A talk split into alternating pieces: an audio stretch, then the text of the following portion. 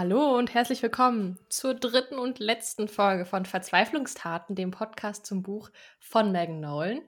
Mir wie immer digital gegenüber, leider nur digital, ist Tobi Börner. Hallo, lieber Tobi. Hallo. Und mir gegenüber sitzt natürlich auch digital Anne Sauer Fuchsbuchs. Wir haben heute ganz schön viel vor. Äh, mhm. Wir haben einen vollen Stundenplan sozusagen. Und das heißt, dass die Folge vielleicht auch ein bisschen länger sein wird als die letzten. Aber am Abschluss muss man ja nochmal alles geben und das Konfetti rausschießen, bis es alle ist. Und irgendwer muss dann morgen sauber machen, aber hoffentlich nicht wir. Wir machen nicht sauber, sondern wir steigen direkt ein in die, ja, Fetendiskussion. Es ist ganz schön viel passiert, seitdem die letzte, nein Quatsch, seitdem die erste Folge online gegangen ist, seitdem das Buch Verzweiflungstaten erschienen ist auf dem deutschen Markt. Ich war ein bisschen überrascht und also vor allem auch positiv überrascht, dass das Buch doch auf so vielen Instagram-Feeds auf einmal mir entgegenstrahlte und vor allem von so viel spannenden Rezensionen und ehrlichen Stimmen dazu. Nicht alle positiv, was ja auch vollkommen richtig und okay ist. Wie ging es denn dir so, nachdem wir so die die ersten zwei Folgen vor allem so rausgehauen haben, das so zu beobachten, wie das Buch so selbstständig sich bei anderen so äh, geöffnet hat? Ich habe mich super gefreut, weil ich habe schon beim ersten Lesen, als wir danach auch kurz darüber geredet haben, dachte schon so, wow, ich bin einfach sehr gespannt, was andere darüber denken und habe mich gefreut, dass es so stark angenommen wurde. Also wir haben ja beide gesagt, dass es schon polarisierend ist, und diejenigen oder ein Großteil derjenigen, die darüber gepostet hat auf Instagram, sind, finde ich, richtig tief eingestiegen in die Handlung und auch sehr persönlich mitunter haben sie reflektiert, was das auch mit ihnen gemacht hat. Und ähm, das fand ich sehr schön zu sehen. Und das hatte so eine Ehrlichkeit und Authentizität. Das sind zwar so große Buzzwords, aber fand ich in dem Zusammenhang schon. Und ähm, hat mich immer gefreut, den, den Apfel sozusagen zu sehen in den Newsfeeds und ja, fand da ein paar sehr spannende Argumente dabei, auch, auch Argumente dagegen, Argumente dafür und dachte so, cool, das ist echt schön, dass da wirklich eine Dis Diskussion stattfindet. Man merkt einfach, dass es ein Buch ist, für das man sich Zeit nehmen muss. Also vor allem danach. Oder also mit Mann meine ich jetzt ich im Speziellen. Ich ja, kann es ja nur aus meiner Perspektive betrachten. Aber ich habe schon auch das Gefühl, dass auch wenn es schnell geht, das Buch zu lesen, dass danach einfach noch eine Weile sich so ein bisschen breit macht und man dann doch ganz gut darüber diskutieren kann. Und das habe ich sehr genossen. Das fand ich sehr spannend. Natürlich wurde ich auch gefragt, ist das Buch denn wirklich so gut, ähm, wenn du da jetzt so viel Werbung für machst oder ne, es ist so oft bei dir zu sehen, ist es denn wirklich so gut? Und da habe ich dann immer äh, ein bisschen vorsichtig reagiert, weil ich würde nicht meine Hand ins Feuer dafür legen, dass das Buch so gut für jeden ist. Also es muss man wirklich ganz gezielt empfehlen und darüber sprechen. Aber es ist ein Buch, über das ich sehr gerne reden möchte, aus ganz verschiedenen Gründen. Und das macht das Buch für mich so gut. Es ist halt, jede Empfehlung, die man darüber trifft, ist halt eine persönliche. Das kann man, muss man immer abwägen, wem gibt man das in die Hände. Was doch eigentlich schon direkt ein erstes Thema ist, über das ich auch mit dir reden wollen würde. Wir gehen ja heute auf das letzte Drittel nochmal ein, also auch inhaltlich. Und ich finde, gerade da passiert relativ viel, wo wir, glaube ich, eine Triggerwarnung aussprechen müssen und auch in den Shownotes eine Triggerwarnung haben werden. Und das Thema Triggerwarnung kam auch bei ein paar Rezensionen vor. Und, und jetzt ist mein Monolog gleich zu Ende, du hast ja auch mit Megan Nolan gesprochen über das Thema Triggerwarnung. Genau, das würde ja. ich kurz gar, ansprechen. Ich habe ja keine Frage gestellt, aber du weißt, glaube ich, worauf ich hinaus will. Ja, das war auch eine Frage, die tatsächlich aus ähm, einer Mail kam, beziehungsweise einer DM. Ich hatte ja aufgerufen im Vorhinein, dass man Fragen schickt, äh, wenn man Fragen hat oder wer Fragen hat an den Autorin. Und da kam das als eine Frage, die ich äh, sehr, sehr wichtig fand und auch sehr interessant. Und zwar, inwiefern man als, oder sie jetzt speziell, Megan Nolan als Autorin, Triggerwarnungen für sinnvoll hält und ähm, was das vielleicht auch mit dem Buch macht. Weil ich kann persönlich auf der einen Seite immer sehr gut verstehen, dass es Triggerwarnungen bedarf, ähm, weil natürlich solche Themen auch Traumata wieder triggern können, Dinge auslösen können. Auf der anderen Seite ist es bei mir so, dass ich mit diesen Dingen anders getriggert werde, sodass ich gerne auf Triggerwarnung verzichte, weil die einem häufig fast so eine Art Erwartungshaltung in den Kopf setzen. Wenn man sieht eine Triggerwarnung, in der dann verschiedene Dinge angekündigt werden, dann habe ich immer das Gefühl, ich lese quasi schon mit dieser Brille und erwarte, dass das jetzt kommt äh, und dann ist für mich so ein bisschen eine Überraschung weg. Und das ist natürlich so eine Art, es sind so polare Gegensätze eigentlich. Also man kann ja nicht sagen, entweder das oder das, weil es ist ja für jeden anders.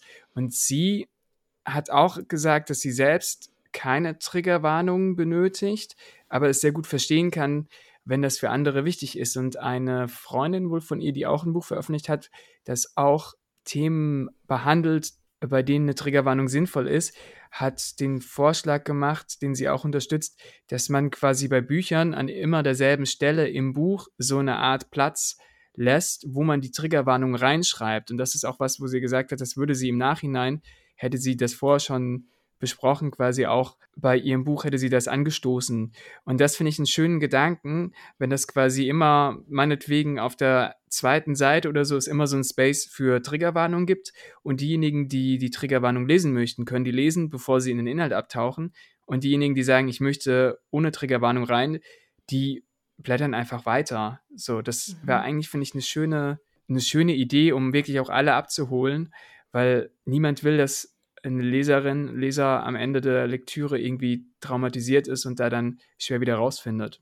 Ich fand den Gedanken auch sehr spannend, habe mir es dann auch direkt vorgestellt, wie das dann aussehen würde im Buch. Ich frage mich dann, also angenommen, du hast dann die Option, diverse Stellen auszulassen und kannst dann vielleicht sogar später wieder einsteigen. Ja, man würde ja vielleicht sogar sagen, es, es hört auf, in Anführungszeichen, ab Seite so und so. Wie bei so manchen hab, Podcasts auch, ja. Genau, dass du genau weißt, wann sind die Zeitmarken. Und ich habe mich dann gefragt bei Verzweiflungstaten, wenn ich diverse Stellen weggelassen hätte, wie das dann die Geschichte für mich beeinflusst hätte. Weil es ja doch, jedes Element ist ja ein Puzzleteil, was ja für mich im Endeffekt dieses große Ganze ähm, dann ausmacht. Und eine Stelle wegzulassen, ja, also ist, glaube ich, ein komplett anderes Leseerlebnis, was aber sicherlich auch irgendwie okay ist. Aber für mich hätte es, glaube ich, in dem Fall nicht funktioniert. Ich glaube, so war das aber auch nicht gedacht, sondern einfach, mhm. das sind quasi allgemeine Triggerwarnungen, die dann am Anfang des Buchs vielleicht, wie gesagt, auf der zweiten Seite stehen können, in denen dann darauf hingewiesen wird, dass folgende triggernde Themen oder Komplexe oder Dynamiken ist eigentlich das bessere Wort, finde ich, mhm.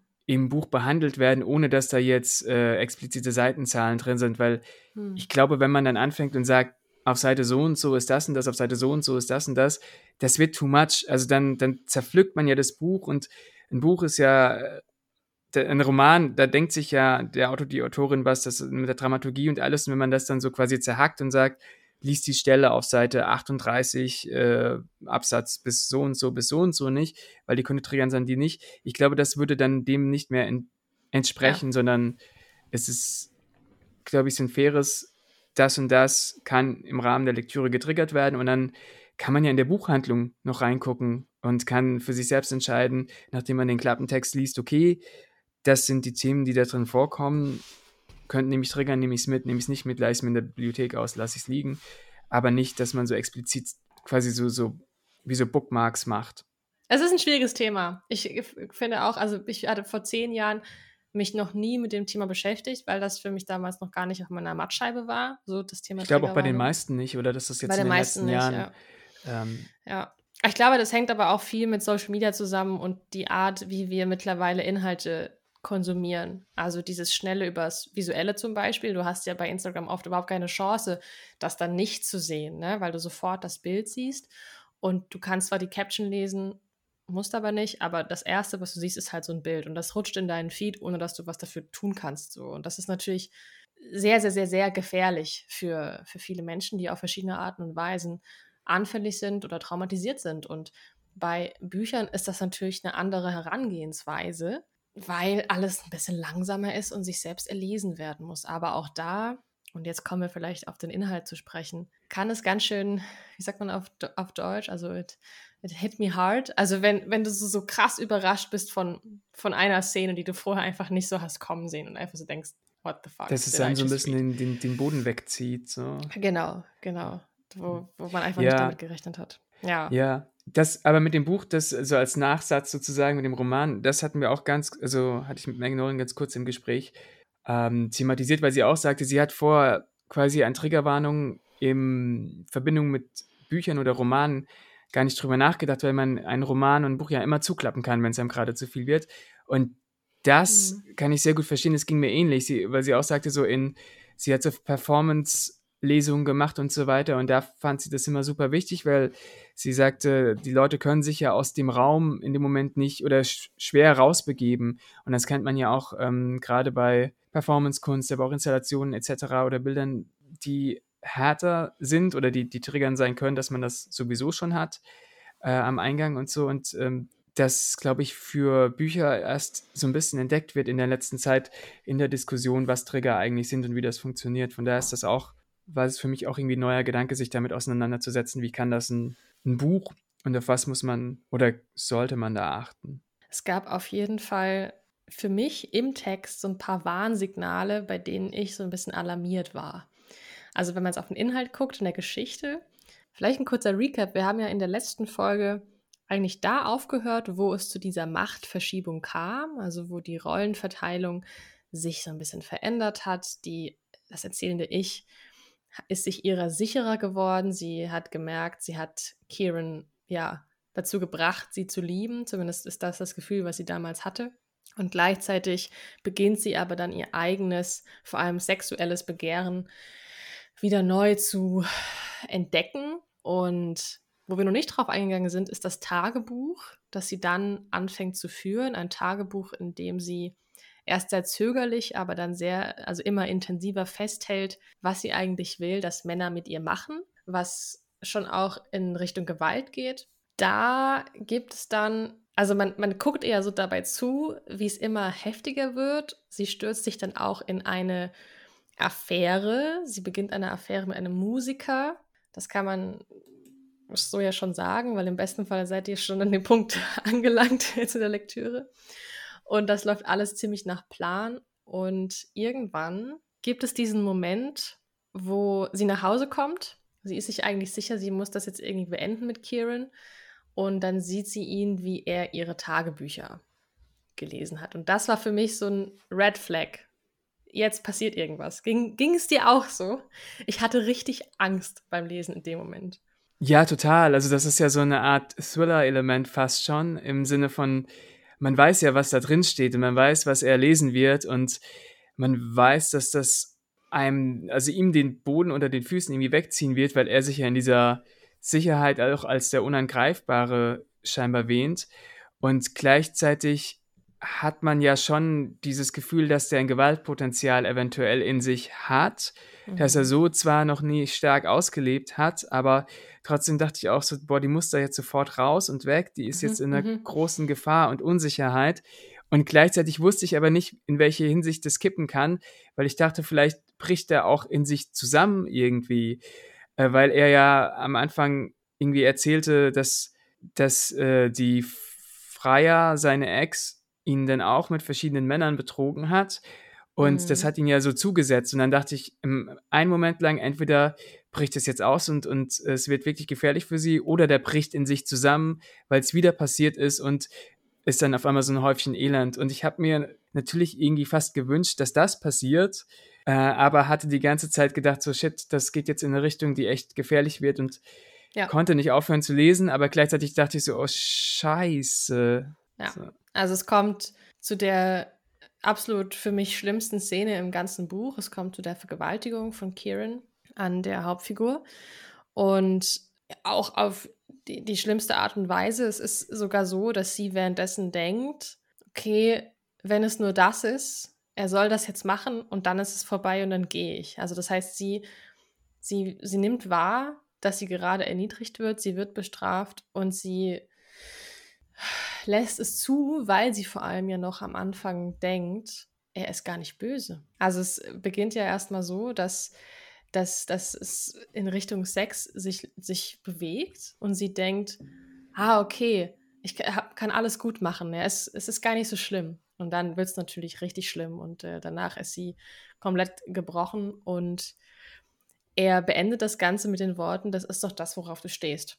So, weil er ihr das antut und sie damit bestraft, was sie letztendlich in ihren Tagebüchern festhält. Sie verlässt dann zwei Wochen danach das Land. Sie reist nach Athen und dann weiß man auch letztendlich, okay, warum gibt es diese Rückblicke im Buch, die sie aus Athen trifft. Sie ist da hingefahren und, und schaut dann mit, einer gewissen, mit einem gewissen Abstand eben auf diese Phase und auch auf dieses Ende dieser Beziehung.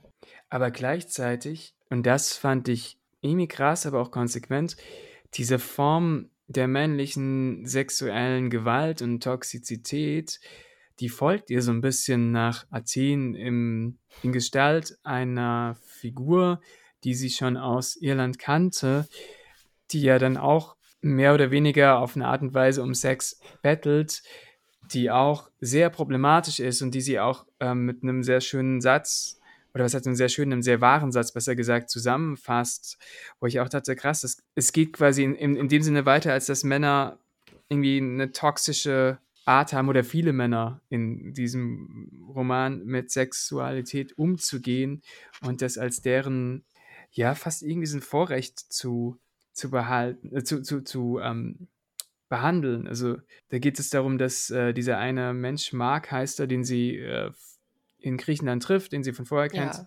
und er so ein bisschen mit ihr flirtet und dann treffen sie sich mal und dann ist er bei ihr, kommt er mit zu ihr nach Hause und dann versucht er was zu starten am Bett und sie sagt dann aber, nee, sie möchte einfach nur schlafen. Und er fängt dann aber immer wieder damit an, mit dem Körper und versucht sie das so zu betteln und so. Und ähm, irgendwann fügt sie sich dann dem auch mit einer ähnlichen Logik äh, wie vorher im Sinne von, dann ist es quasi vorbei. Ja. Ähm, dann ist es, äh, dann ist quasi der Akt, sich dem zu fügen, ist irgendwie leichter als der Akt der Opposition. Und da gibt es diesen, finde ich, sehr guten Satz, oder das sind zwei Sätze. Die Erzählerin schreibt, Betteln ist feige, ist Gewalt. Wenn du das Nein deines Gegenübers durch Betteln zu einem Ja machst, hast du ihm etwas gestohlen, was dir nicht gehört. Mhm. Und darunter dann direkt, es war das Letzte, was ich wollte und trotzdem habe ich es getan. Mhm. Und das fand ich wahnsinnig einschneidend und ja, wahrhaftig auch. Ja. ja, und das, das mit dem Betteln auch, dass man jemandem etwas stiehlt, was einem nicht gehört. Und da kommt ja diese Consent-Frage auch einfach wieder auf, wo ja. er quasi ja immer wieder bitte, bitte und dann, dann lässt sie sich dazu hinreißen und äh, dann ist aber die Frage, also mit wie viel Einverständnis war das, weil sie ja auch sagt, sie wollte das auf keinen Fall, aber trotzdem hat sie es gemacht und ja, da ja, sind wir äh, krass. Ich fand, das ist eine der, der, also diese Szene ist so ruhig, finde ich, im Vergleich zu vielen Szenen vorher. Also, weil sie wirkt natürlich auch gegen Ende des Buches, du spürst, da ist eine Entwicklung. Sie ist noch nicht wirklich weit gekommen, aber sie ist ha, wie so ein bisschen betäubt. Weißt du, was ich meine? Sie ist irgendwie einmal auf Null gefahren, aber entdeckt langsam, was ist da passiert und wie nehme ich überhaupt mich wahr? Wie gucken die Männer auf mich? Das heißt, auch im letzten Drittel, finde ich, ist fast, ich fand es fast zwar der beste Teil auch nochmal, weil sie da äh, ganz andere Ebenen auch nochmal reinbringt, was Körperlichkeit, Male Gaze, weibliches Begehren betrifft. Und diese Szene mit diesem Mark in dem Bett, die ist deswegen so gut, weil das so eine normale, fast schon alltägliche Szene ist, die, glaube ich, so viele Menschen nachempfinden können. Dieses, du sagst, nein, ich möchte nicht, ich habe keine Lust. Und du wirst gefragt, warum denn nicht? Komm schon, warum denn nicht? Und er ist ja nicht gewaltsam in dem Sinne, sondern einfach nur penetrant. Und deswegen fügt sie sich, weil das für sie, es, es würde sie mehr Energie kosten, weiterhin Nein zu sagen und ihn abzuwehren, als es einfach geschehen zu lassen. Und das finde ich so krass, weil es ist einfach, also ich habe das auch schon genau, genau so erlebt. Und ich habe es gelesen und dachte so, this is it, my friends.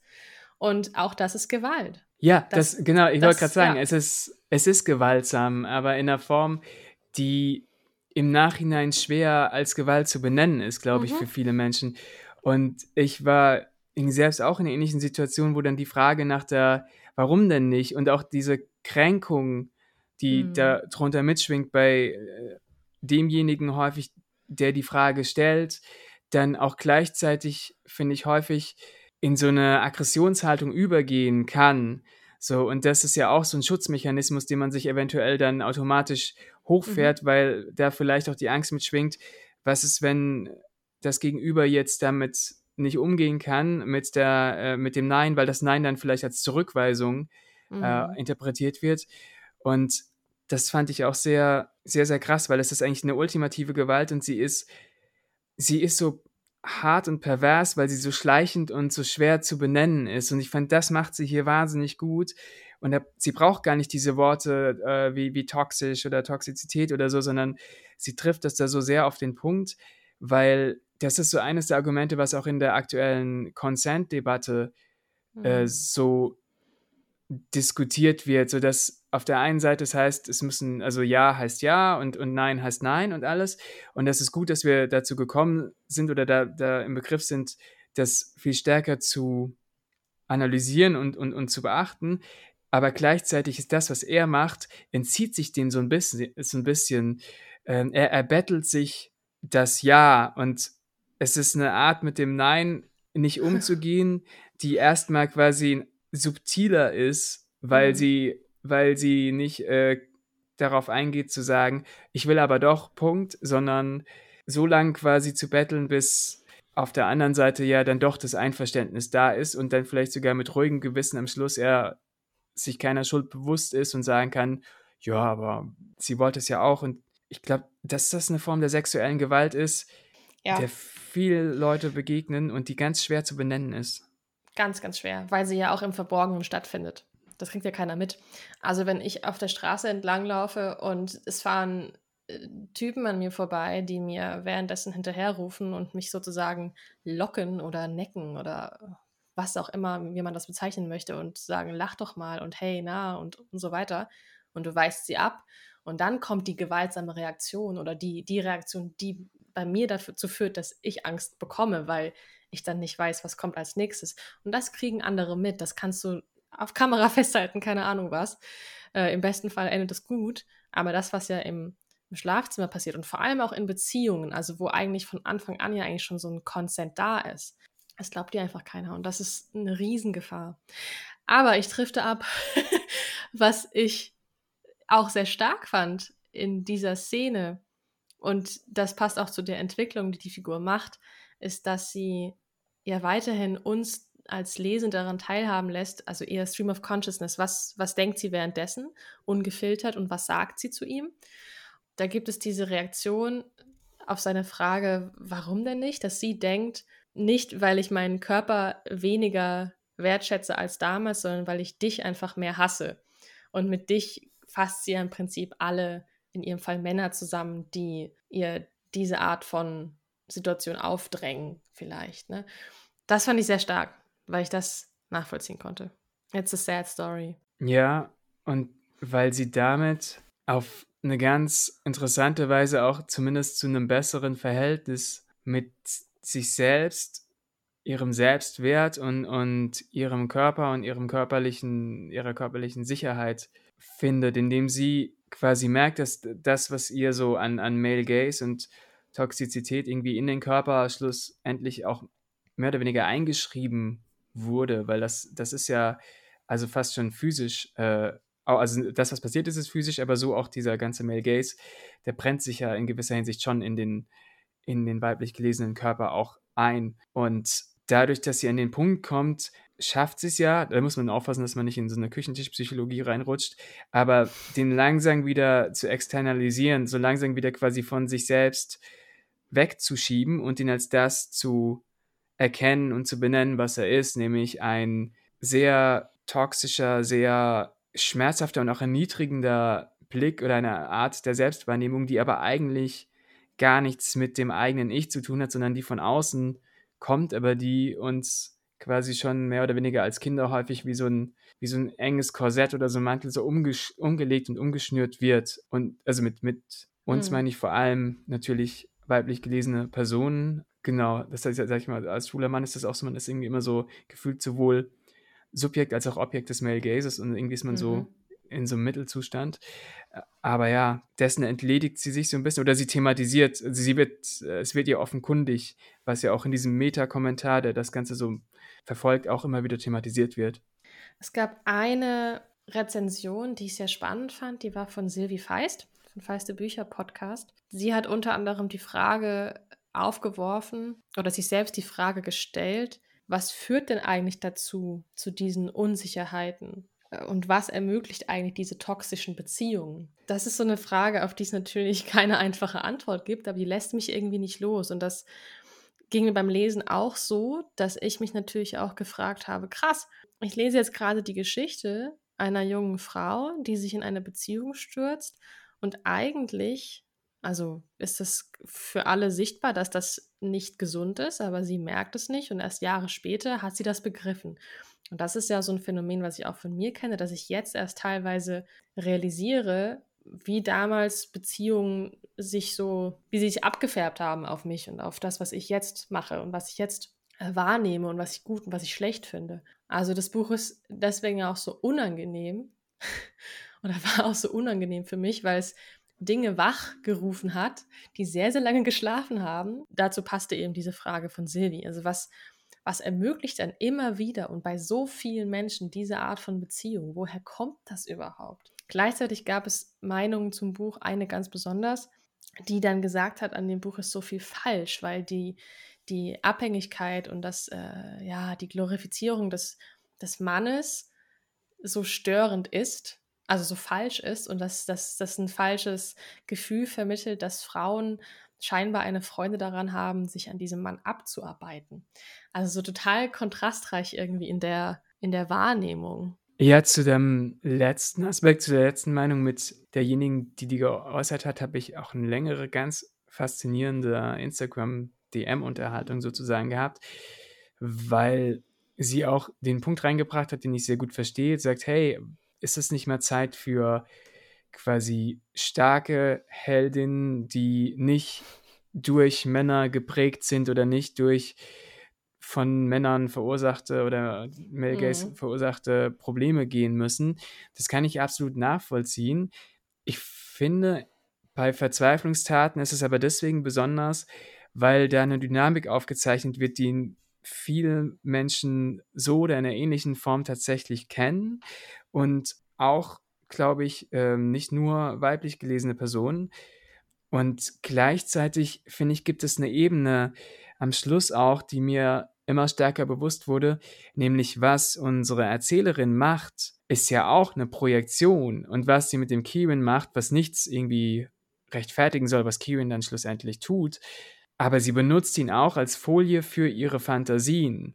So, und sie hat ja diese sehr klare Vorstellung einer romantischen Beziehung, wie die auszusehen hat, und sie stülpt die dem auch über und sie will ihn ja abhängig machen und macht ihn dann ja auch abhängig. Und dann damit er nicht mehr gehen kann. Und dann, wenn er quasi vollkommen abhängig ist, dann merkt sie, dass ihr quasi zumindest vom Begehren her eine Ebene fehlt oder die Ebene vielleicht vorher auch nicht so adressiert wurde und holt sich das auf einer anderen Ebene dann. Und das ist ja auch eine Form der, ja, der toxischen Beziehung. Die Frage ist auch, am Anfang dachte ich so ein bisschen, naja, es, es, spiegelt sich so langsam, wie er mit ihr umgeht, dann geht sie irgendwann mit ihm um. Aber eigentlich projiziert sie von Anfang an auch sehr stark. Und man kann gut verstehen, woher das kommt, wie sie aufgewachsen ist. Und wir sind ja, glaube ich, alle in so einem größtenteils gesellschaftlich so aufgewachsen, dass das Ideal die heteronormative Kleinfamilie die Zweierbeziehung ist. Und das begegnet uns von Disney bis irgendwie ganz vielen Romanen und bis ja. zu häufig auch unseren Großeltern und so. Also, dass das das eine Template für alles ist, ähm, an dem nicht gerüttelt wird, obwohl wir in vielerlei Hinsicht viel weiter schon sind. Hm. Und ich glaube, das ist einer der vielen Schlüssel, warum immer noch so viele Menschen sich da reinbegeben, weil einfach dieses große Endziel oder dieses große Ziel, der du hast im Leben was geschafft, erreicht, wenn du in einer Beziehung bist es heißt ja immer die bessere Hälfte und das ist ein schlimmes Bild, weil das ja bedeutet, dass wir eigentlich sonst nur ja. halbe Menschen sind, die durch die Gegend laufen und äh, das Dieses, ist so eigentlich bitter. Das ist echt so ein Bild, was mich auch schon seit Jahren immer wieder stört. Auch in Gesprächen mit anderen, die über ihren Partner oder über ihre Partnerin reden und sagen, ha, meine bessere Hälfte. Und ich bin so, what? Ich bin komplett ziemlich, ziemlich gut so, wie ich bin. Ich fand einen Aspekt auch total schön im Buch. Ich habe es mir auch angestrichen. Also wie so vieles in diesem Buch, es ist wirklich irre, wie viele Unterstreichungen ich mir da gemacht habe. Ist, dass sie ja auch zurückblickt auf ihr, ihr früheres, in Anführungszeichen, Ich. Also sie guckt auch auf diese Schwäche, die sie hatte und sie guckt auf das Leiden und sie weiß ganz genau, dass sie damals das Leiden auch gemocht hat und sich dem auch hingegeben hat, was sie jetzt vielleicht nicht mehr tun würde. Sie schreibt zum Beispiel an einer Stelle, oder sie denkt, ich hasse meine Schwäche, was ich aus mir herausgerissen und ihm gegeben habe, aber gleichzeitig liebe ich meine Schwäche noch immer. Ich will nichts ungeschehen machen. Ich liebe die junge Frau, die diese Dinge getan hat. Ich liebe sie, weil sie mir leid tut und weil ich sie verstehe. Und das ist ja so, ne, sie guckt auf sich selbst wie eine große Schwester, die eigentlich weiß, you're going to be good, it's, it's going to be fine.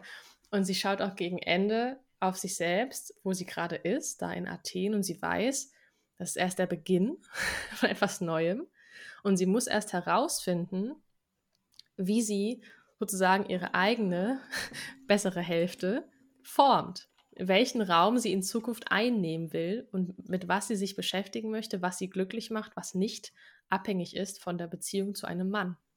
Und das ist ja eine riesig, ein riesiges Thema, was dich jahrelang begleiten kann. Ich, ich hoffe wirklich, dass, dass alle dieses Buch, die am Anfang so ein bisschen skeptisch vielleicht sind, das weiterlesen und weitergelesen haben, weil äh, es wird halt immer besser gegen Ende. Weißt du? Auch wenn es so schlimm wird, aber es wird auch besser.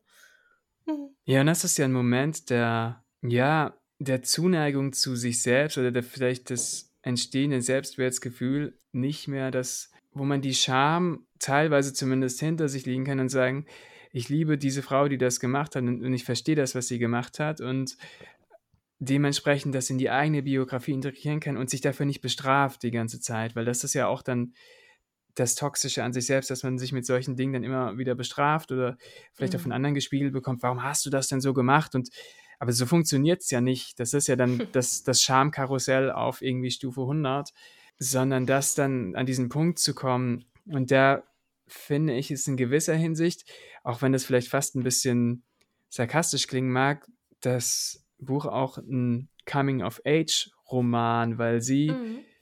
schon ja Dinge überwindet und an einen Punkt kommt, wo sie im Leben sich selbst und viele Dynamiken anders wahrnimmt und auch diese deswegen rückblickend gut adressieren kann und auch uns als LeserInnen dann auch häufiger damit ähm, direkt ähm, konfrontiert? Konfrontiert ist auf jeden Fall das richtige Stichwort. Ich glaube, vielen ging es so, dass sie beim Lesen vielleicht auch dachten, warum soll ich das jetzt hier lesen? Also warum soll ich mich dieser Geschichte annehmen? Ich versuche doch nicht mal solche Geschichten zu lesen. Ich habe auch ein Zitat rausgegriffen von Helenas Buchliebe. Sie hat geschrieben, dass sie dieses Buch sehr aufgewühlt hat und vor allem wütend gemacht hat, weil es fast immer diesen einen Menschen in unserem Leben gibt, der uns emotionale Gewalt antut. Es schließt sich der Kreis. Es scheint wirklich ein allgegenwärtiges Problem zu sein, was Verzweiflungstaten in ganz, ganz vielen Punkten beeindruckend intensiv und sehr klug und gleichzeitig auch sachlich irgendwie aufarbeitet. Und irgendwie hilft es auch. Mir hat es geholfen, so komisch das klingt, aber es war für mich wie so ein Closure nochmal. So fast so ein kathartischer? Effekt. Ja, irgendwie. genau. Also, also dieses, dieses Bild auch, wie sie da am Ende im, im Meer steht in Athen und diesen Typen, diesen doofen Typen mag, der irgendwie da mit ihr am Strand ist, der sie null interessiert, einfach hinter sich lässt, weil er hat keinen Bock, so weit ins Meer zu gehen. Sie geht einfach weiter und sie schwimmt und es ist ihr scheißegal, was mit diesem Typen ist. Und in dem Moment realisiert sie, ich habe meine Geschichte in der Hand hier gerade und ich mache hier gerade einen Schritt in meine Richtung. Und da merkt sie ja auch, Kieran hat mich nie geliebt, weil ich ihm egal war. Erst dann reagierst du ja auf Menschen, wenn sie dir was bedeuten. Das Thema hatten wir schon in der zweiten Folge so ein bisschen. Und diese Erkenntnis am Ende, die ist so stark und so wichtig. Und das passt, finde ich schon auch. Also man liest es so mit ihr mit oder ich habe so mit ihr mitgelesen und mitgefiebert und war einfach sehr, sehr stolz auf diese erzählende Frau da. Also das ist natürlich vielleicht manchmal so ein etwas von schon abgeschmacktes Bild, aber es funktioniert hier mhm. trotzdem sehr gut. Sie schwimmt sich tatsächlich frei. Ja. Sie schwimmt raus. Sie, sie schwimmt ja auch dadurch, dass sie so vom Ufer weg weg ist, schwimmt sie so auch allen Gewissheiten davon und auch allen Dingen, die sie quasi ha da halten können und halten wollen und verankern wollen. Und dann ist es eigentlich nur noch sie mit ihrem Körper und dadurch kommt sie auch in eine ganz, wenn man schwimmt, kommt man in so eine ganz spezielle Einheit, finde ich, mit seinem Körper. Da werden Körper und Geist auf eine andere Art vereint und ähm, man floatet mehr und empfindet den Körper ja auch viel mehr als etwas Schwebendes und äh, das ist was, was auch interessanterweise viele Schriftstellerinnen häufig machen und auch viel darüber geschrieben haben. Also Deborah Levy ist zum Beispiel eine der, der großen Schwimmerinnen unter den aktuellen Schriftstellerinnen. Ja. ja. tatsächlich. Die hat da schon drüber geschrieben. Die, eines ihrer Bücher heißt Heimschwimmen und etc. Und ich fand das ein sehr, sehr starkes Bild, weil wenn man schwimmt, ist da auch die Freiheit drin, dass man das eigene Narrativ und das eigene Tun komplett selbstbestimmt, weil es kann einem ja niemand helfen und man ist quasi für das Obenbleiben vollkommen selbstverantwortlich, aber auch für die Richtung, die man nimmt, die man ja auch nicht bestimmen kann, weil man hat keinen Kompass und man ist auf ja. einer großen Fläche. Ja, auch, also es gibt so viele Metaphern auch dazu, die man selbst ja auch benutzt. Also ein bisschen äh, flapsig vielleicht, aber dieses ins kalte Wasser springen, ne? einfach eintauchen, mach und schwimm drauf los, mal gucken, was passiert. Ich hatte zum Beispiel, oder ich habe immer noch sehr große Angst vor weiten, tiefen Gewässern. äh, oft noch, aber das ist ein schönes Bild, was hier auch benutzt wird, aber nicht so kitschig. Ich fand es okay. Ja, also es zeigt so ganz nebenbei, wie, wie quasi auch, wie hilflos und armselig eigentlich auch dieser Mark ist, der in mm. dem Moment, wo sie nicht mehr da ist, wo auch sie keine Projektionsfläche mehr ist, wo er vor dieser, dieser Weite und irgendwie quasi Gewalt und Übermacht des Meeres steht, ähm, ist er selbst nur noch ganz, ganz klein, hat er irgendwie gefühlt keinen Gestaltungsspielraum mehr, weil seinen ganzen Gestaltungsspielraum projiziert er auf sie, auf, auf die Frau und auf ihren Körper und dann ist er weg und er ist eigentlich total hilflos. Voll. Ich würde irgendwie ganz gerne noch mal kurz auf ein anderes Thema eingehen oder auf eine andere Ebene, die sich mir da beim Lesen immer mehr erschlossen hat. Ich habe jetzt schon mehrfach gesagt, dass ich diese Entwicklung der Figur sehr sehr schön fand. Und ich finde, man äh, merkt auch der Schreibe an, dass da so ein Reifeprozess irgendwie stattfindet. Also es liegen ja ein paar Jahre zwischen Athen und der, ich sag mal, Haupthandlung. Und es gibt ein, eine ganz kurze Seite oder einen Gedankengang, den ich auch sehr schön fand, irgendwie gleichzeitig traurig, aber auch so, ja, warm irgendwie, weil es da auch wieder um Liebe geht und darum, wie also sie guckt, sie, sie geht da auf das Thema ein, wenn sie jetzt Jungs im Teenie-Alter sieht, so, dass sie dann automatisch so sich selbst zurückkatapultiert in ihr früheres Ich und in wen wäre sie vielleicht verknallt und wie wäre das so, diese Gefühle, die man halt so hat als Teenager. und da habe ich mir den Satz angestrichen, es ist ein seltsames Gefühl zu wissen, dass du nie wieder mit der Art Mensch zusammen sein wirst, die dir gezeigt hat, was Liebe ist, deren Abdruck nie verblassen wird. Und dann am Ende auch, dass niemand, der mich von jetzt an liebt, wird je wissen, wirklich wissen, wirklich glauben, dass ich einst ein schönes Kind gewesen bin. Ich finde, der Ton lässt so offen, ob es traurig oder schön ist. Weißt du, was ich meine? So, das, ja, das, das fand ich richtig gut. Das sind so die, ja, so ein bisschen fast die Unabwägbarkeiten des Älterwerdens, ne? Ja. Sodass wir natürlich immer mehr Erfahrungen in unseren Rucksack bekommen, mhm. aber gleichzeitig im besten Fall aber auch durch die Gewöhnung eine stärkere Muskulatur, weshalb der dann nicht unbedingt schwerer wird. Aber gleichzeitig kommen wir natürlich zu dieser, hm, ich überlege gerade Purheit oder wie man das nennt, die man früher hatte, zurück. Aber ich weiß nicht, ob das überhaupt so eine Purheit irgendwie ist. Und es, ich habe das auch so als einigermaßen neutral gelesen, weil das auf der einen Seite eine Wehmut hat, als aber auch eine was Zufriedenheit oder so eine Anerkennung dessen, ja. was man geschafft hat. Und ich glaube, dass, im, also im besten Fall hält sich das ja die Waage, weil man sonst in so, ein, in so eine ganz schwierige Nostalgie verfällt, in der man etwas hinterherjagt, was einfach nicht mehr da ist, weil Zeit flüchtig ist und man sich ja. dann so in so Zeitschleifen quasi fast schon begibt. Auf jeden Fall, auf jeden Fall habe ich aus dem rausgelesen, dass sie so langsam die Liebe zu sich selbst entdeckt und diese Liebe immer größer wird und im besten Fall auch die, die wichtigste für sie sein kann. Es ist ja ein einigermaßen offenes Ende, sagen wir es mal so. Also man kann ja nicht sagen, die wird nie wieder einem Mann verfallen. Das weiß man ja nicht, wenn man das liest. Aber es ist zumindest ein Schritt in eine Richtung, die sehr, die sich sehr gesund anfühlt. Ich habe richtig gemerkt, dass so im, im Vorfeld auf diese letzte Aufnahme, dass ich mir nochmal das letzte Drittel angeschaut habe und mir nochmal so viele neue Post-its da reingeklebt habe, weil ich, also gefühlt jetzt nochmal beim dritten oder vierten Mal durchlesen, da sind so viele Sätze dabei, die ich so stark fand und die man immer wieder eigentlich sich durchlesen kann und deren Kontext aber immer ein anderer sein kann. Und es passt trotzdem. Das finde ich, also nochmal großes Kompliment an die Übersetzerin Lisa Kögeböhn. Ich glaube, es war nicht leicht, dieses Ding ins Deutsche zu übertragen. Wir haben ja beide auch das Englische gelesen. Irre. Ja, und das ist, das ist das, ich finde, das große Talent von, von Megan Nolan, dass sie es schafft, wirklich komplexe Dynamiken so auf den Punkt zu kriegen, dass und das ist das, was, warum, glaube ich, auch so viele der Kommentatorinnen sich damit so identifizieren konnten.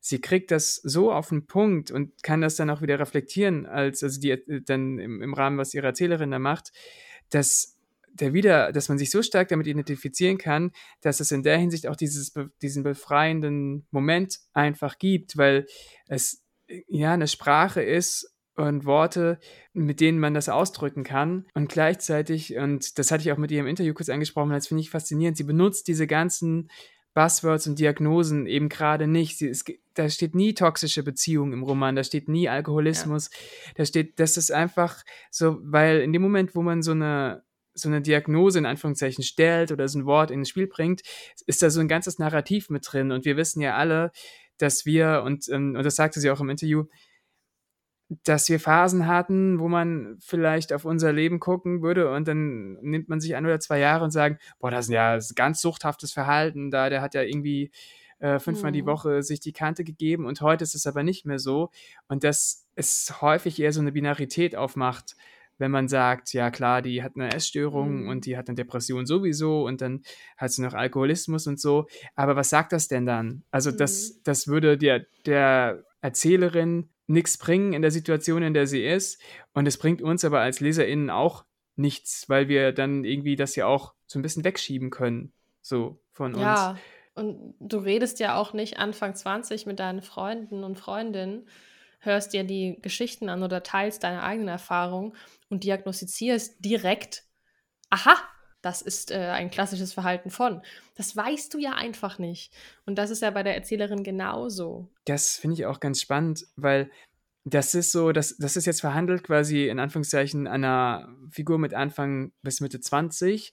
Und das Buch ist offen, was ich sehr wichtig finde, weil das sind alles so Dynamiken, die können uns auch noch mit Mitte 30, mit Mitte mhm. 40, mit Mitte 50, mit den 60ern, 70ern erwischen. So, man ist nicht man ist nicht einmal durch und dann, und dann äh, hat man das und kann das so abhaken und sagen, bin der, dann that, sondern ähm, wir kommen im Leben immer wieder in, in Phasen, wo wir verschiedene Dynamiken einfach verfallen auch, ne?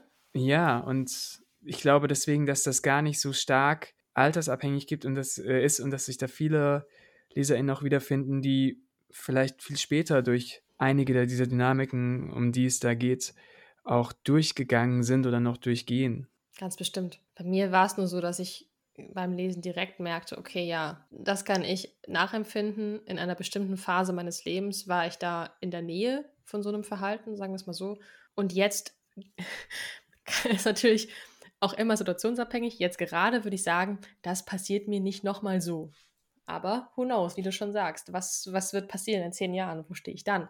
Mit welchen Vergleichen bin ich ausgesetzt? Durch welche Blicke äh, schaue ich auf mein eigenes Verhalten und dann versuche das irgendwie anzupassen. Also diese Dynamiken, auch gerade was die Abhängigkeit angeht und das, das Toxische in Beziehungen, auch gerade was Freundschaft äh, betrifft. Du kannst genauso gut in eine toxische Freundschaft abrutschen und dich dem komplett ausliefern lassen und das irgendwie nicht merken oder zu spät bemerken. Das ist ja auch äh, nichts anderes oftmals, ne?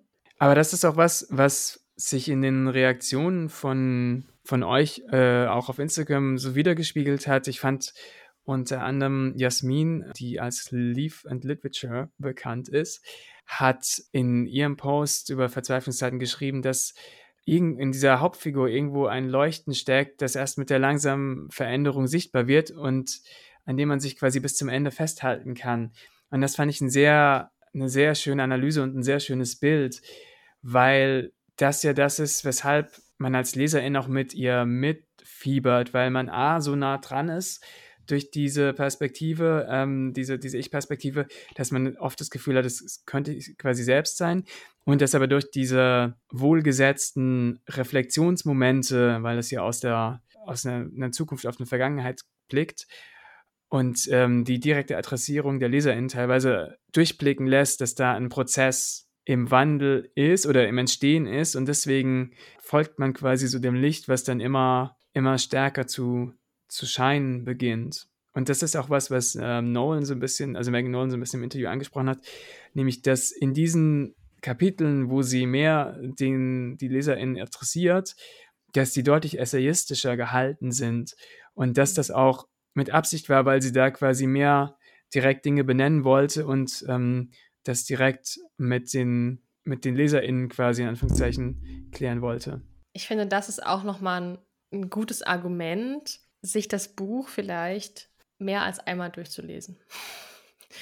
Also ich habe das krass gemerkt, beim, beim zweiten Mal habe ich mir oft die gleichen Dinge angestrichen als im Englischen beim ersten Mal, aber auch nochmal weitere Stellen, die mir dann erst vielleicht auch durch die Übersetzung oder durch die Zeit, die vergangen ist, nochmal stärker aufgefallen sind, weil da so viele, wir haben schon gesagt, Ebenen drin sind und so viel zwischen den Zeilen, aber auch trotzdem klar genannte Probleme und, und Aspekte. Und es geht eben nicht nur um diese eine toxische Liebesbeziehung. Und das finde ich an dem Buch so stark. Es ist viel mehr als das. Meine Empfehlung wäre auf jeden Fall, wenn, wenn ihr das bisher schon gut ausgehalten habt und wenn ihr die, die, die Sprache und diese Gedankenwelt gut ja, vertragen habt, klingt so, so hart, aber wenn ihr damit gut klargekommen seid, vielleicht geht ihr da nochmal rein und schaut, was, was liefert sie mir da eigentlich noch an Erkenntnissen oder an Gedanken oder an Impulsen. Das fand ich das fand ich richtig stark. Und ich würde eigentlich gerne mit allen, die das Buch gelesen haben und die genauso viele Eselsohren gemacht haben, weil das ist mir auch aufgefallen bei den Posts, dass es einigen genauso ging wie hier mir, dass das Buch gefühlt doppelt so dick ist, würde ich eigentlich gerne durch diese Stellen fliegen und einmal schauen, okay, was habt ihr euch angestrichen und was habe ich mir angestrichen? Also wo sind da die die, die, die Gemeinsamkeiten ne, und Unterschiede. Finde ich super spannend also bei solchen Büchern. Ja, und gerade weil viele, wie, wie wir ja auch beim ersten Lesen, ähm, da so durchgeflogen sind durch das Buch. Also es haben ganz viele geschrieben, dass sie es irgendwie zwei, zweieinhalb Tagen gelesen haben und richtig in diesen Rausch geraten sind. Ja. Und wenn man in der zweiten Lektüre es dann nochmal liest, dann fallen einem nochmal andere, andere Stellen auf, andere Zitate. Ähm, und das fand ich auch irgendwie sehr bereichernd bereichernd fand ich auf jeden Fall auch unser Gespräch, ehrlich gesagt. Und ich finde auch, dass wir uns auch ganz gut kennengelernt haben, so in den letzten Wochen irgendwie durch unseren Austausch über das Buch und über alles, was uns da sonst noch so in den Kopf geflogen kam. Und wir haben uns ja auch überlegt, vielleicht eine Playlist zu machen. Also ich bin ja dran. Ich markiere ja schon diverse ähm, Lieder auf Spotify, die ich so höre, wo ich denke, oh, das könnte auch wunderbar zu dem Buch eine Playlist äh, irgendwie bilden. Und ich glaube, dass auch Megan Nolan hat ja auch so ein bisschen angekündigt oder angedeutet, dass sie da vielleicht was macht, ne, in dem Interview mit dir. Ja, ich habe sie nämlich gefragt, äh, wann wir die ja. Acts of Desperation Playlist erwarten können. Und ähm, die Idee fand sie äh, ganz cool, weil da hatte sie noch nicht drüber nachgedacht. Also sie hat wohl eine Playlist, eine Spotify-Playlist für sich selbst, was sie während ähm, des Schreibens gehört hat. Aber sie überlegt jetzt auch, eine zusammenzustellen zum Buch. Das fand ich auf jeden Fall sehr cool, weil das ist ja 2012 bis 2014 größtenteils und dann, ich habe mal so nachgeguckt bei Wikipedia, was da so, so an, an Titeln so funktioniert hat. Unter anderem ähm, Lucky von Daft Punk, ähm, ah, ja. Break Me Up von Avicii und so. Also ist schon eine Menge äh, an großartigen Hit-Tunes, die uns bestimmt zum Tanzen bringen. Verzweiflungstakte und nennen wir sie. Verzweiflungstakte, genau. Äh, ja, und wir werden eine ganze Produktlinie rausbringen. Verzweiflungstakte, das sind die Dance-Videos mit Anne, äh, YouTube. ähm, ich mache Verzweiflungstarts, das Stop. ist eine Reihe an schnellen Nachtischen. Aber wie gesagt, zum, das Interview mit Megan Nolan, das könnt ihr auf dem Aufbaukanal ähm, oder auf meinem Kanal noch als IGTV nachschauen. Das war sehr, sehr schön. Ähm, Megan Nolan ist eine großartige Gesprächspartnerin, die einfach, ja, gefühlt genauso reflektiert und ehrlich, nett, eloquent und lustig ist, wie man sich das irgendwie erhofft. Und ich habe einen Großteil ihrer Essays noch gelesen. Also wenn ihr mal Megan Nolan und beispielsweise Vice oder Megan Nolan New York Times etc. googelt, dann findet ihr viele ihrer Essays, äh, von denen man viele kostenlos im Netz lesen kann. Auf der Website gibt es auch einige ihrer Essays direkt. Und es ist auf jeden Fall eine super Möglichkeit, auch jetzt, wenn ihr das Buch beendet habt und mit dem Podcast durch seid. Also es wird ja von uns keine weitere Folge dazu geben, aber wenn ihr euch doch noch mehr in diese Schreibe verlieben wollt oder wenn ihr noch mehr zu diesen Themen, die sie da im Buch auch anpackt, lesen wollt, sind die Essays eine gute Option. Unsere Playlist wird natürlich auch sensationell. Und wir haben vielleicht auch noch beide ein, zwei ganz, ganz schnelle Buchtipps für euch, die wir euch auch wärmstens empfehlen können, ans Herz legen können, die definitiv auch was mit, mit euch machen können. In meinem Fall, ich fange mal schnell an. Ich mache das jetzt ganz flott. Mein erster Buchtipp ist Es ist Sarah von Pauline Delabroix-Allard ist in der Frankfurter Verlagsanstalt erschienen und ist eine sehr knapp gehaltene, aber sehr auf den Punkt gebrachte hm, Beziehung zwischen zwei Frauen, die sich auch entwickelt und vor allem die eine Intensität mit sich bringt, die sich auch in der Sprache widerspiegelt, vor allem was die Wahrnehmung der erzählenden Figur ähm, angeht auf diese andere Sarah. Sehr beeindruckend. Und der zweite flotte Buchtipp, den hast du, glaube ich, auch, Emily Pine, Notes to Self. auch eine Irin, oder? Ja, ne? Eine Irin, ja, oh, genau. Auch eine Irin. Notizen insofern, an mich selbst auf Deutsch. Botschaften. Botschaften, oh. Ja, nee, ist, das ist nämlich der Witz daran. Das fand ich nämlich sehr interessant. Also Notes ist ja für mich auch eher so ein schnelle Notiz und Botschaft ist irgendwie schon sowas, was habe ich jetzt irgendwie vorbereitet, Großes, ne? Hast du auch das, was hast du noch auf deinem Stapel? Genau, Botschaften an mich selbst, weil das Essays sind, die, ja, die da finde ich sehr gut anschließen. Und äh, dann habe ich noch ein englisches Buch, das heißt äh, Tomorrow Sex Will Be Good Again, Women and Desire in the Age of Consent von Catherine Angel. Das ist ein Essay, der in diesem Jahr erschienen ist. Der ist relativ kurz, aber der macht großartig dieses Thema Consent auf und welche Bürde auch Frauen nach wie vor bei, bei Consent auf die Schultern gelegt wird und was es bedeutet, wenn Frauen ihre, ihr Begehren ausleben, dass sie dann aber häufig dafür bestraft werden, ähm, was das Sexualstrafrecht angeht, ähm, weil leider Gottes ist es ja wirklich so, dass wenn Frauen unterschiedliche ähm, SexualpartnerInnen haben und dann es zum Falle eines Übergriffs kommt und sie vor Gericht gehen, gibt es sehr viele Fälle, wo ähm, dann argumentiert wurde, naja, sie hat es wahrscheinlich doch gewollt, weil sie ist ja vorher promiskuitiv gewesen und das zieht sich nicht nur durchs deutsche, sondern auch durchs irische, amerikanische etc. Ähm, Gerichtssystem und da geht es darum, quasi wie, wie entwickelt man eigentlich Consent heutzutage und, und was bedeutet das und was muss sich ändern. Das ist ein sehr sehr gutes Buch. Und ein weiteres, äh, auch aus dem Aufbau Verlag, was ihr eventuell äh, mitbekommen habt Anfang des Jahres, was finde ich wahnsinnig gut dazu passt, auch von einer Erzählperspektive, weil es ähnliches erzählt, auch mit einer ähnlichen Klarheit, finde ich. Und das ist von Tove Ditlevsen Abhängigkeit aus der Kopenhagen-Trilogie. Das ist der letzte Band der drei Bände. Das kann man lesen, ohne dass man die anderen beiden gelesen haben muss. Ähm, so viel vorweg, weil es zu einem anderen Zeitpunkt einsetzt als die anderen beiden und es auch sehr, finde ich, nochmal für sich steht und auch ein sehr faszinierendes, sehr starkes Buch aus einer äh, weiblichen Perspektive. Da würde ich auch Triggerwarnungen vorschieben, dieselben tatsächlich wie die bei Megan Nolan, aber das könnte auf jeden Fall auch euch gefallen, wenn ihr sagt nach Megan Nolan, ich möchte was ähnliches lesen. Ich bin auf jeden Fall sehr gespannt, welche Wege das Buch noch so einschlagen wird. Es ist ja jetzt auch noch gar nicht so lange im Handel verfügbar. Also eigentlich geht es ja jetzt erst richtig los. Wir sind am Ende angekommen mit unserem Podcast und auch mit unserem Gespräch über das Buch, zumindest in dieser Form. Aber wir sind sehr happy darüber, dass ihr uns zugehört habt und dass ihr an unserem Plausch teilgenommen habt und euch mit uns in die Verzweiflungstaten gestürzt habt. Vielen lieben Dank dafür. Ja, wir freuen uns, dass wir euch dabei begleiten durften und dürfen und zu jeder Zeit, wann auch immer ihr es wollt. Es kann sein, dass ja einige von euch das jetzt erst in einem Jahr oder so hören.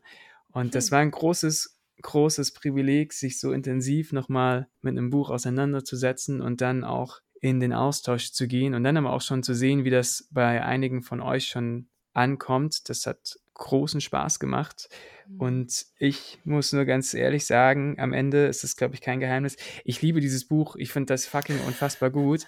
Ich finde das, ähm, das eines der besten Debüts, das ich seit Jahren gelesen habe. Ich finde das Wahnsinn. Also ich finde es ein Wahnsinnsbuch. Ist jetzt kein Spoiler mehr, ganz am Ende. Ähm, aber ja, sprecht über dieses Buch. Gibt es Leuten, von denen ihr glaubt, dass es sie interessieren könnte? Das ist ein tolles Buch und das ist eine großartige Autorin und das ist eine tolle Übersetzung von, von Lisa Kögeböhn ganz wichtig. Und ja, vielleicht sehen und hören wir uns alle mal wieder in anderen Plattformen oder auch hier. Wer weiß, was die Zukunft bringt. Ich bin sehr gespannt. Und vielen lieben Dank von uns auch nochmal an den Aufbauverlag, mit dem wir diesen Podcast realisieren konnten. Und wir wünschen euch alle eine wunderbare Zeit. Bis bald. Lest gute Bücher. Tschüss. Tschüss.